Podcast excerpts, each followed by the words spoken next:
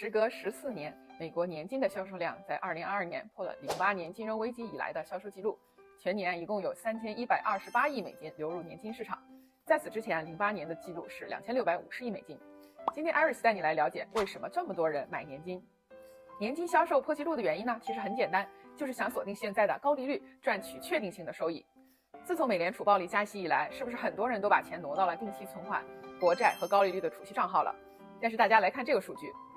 三年期的固定收益年金的平均收益率是要远高于三年期的 CD 的，而且啊，CD 每年都要交税，那每年实际到手的利息呢，还要再打个六到八折。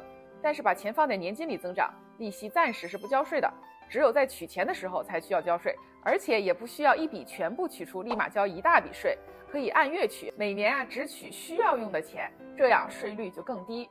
但是任何一种理财策略都不是所有人都适合，年金呢也要遵循投资的不可能三角，也就是高收益、高流动性、低风险，不能兼得。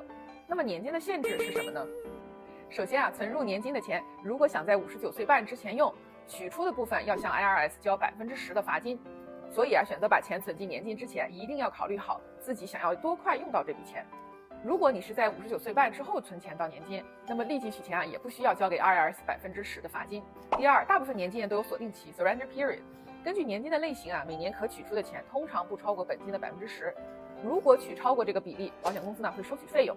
锁定期啊，通常在三到十年左右。不同的年金类型会有不同的锁定期范围。下一期啊，给大家介绍和 CD 最为类似的一种年金 ——Multi-Year Guaranteed Annuity。我是 Eris，关注我，教你买保险不踩坑。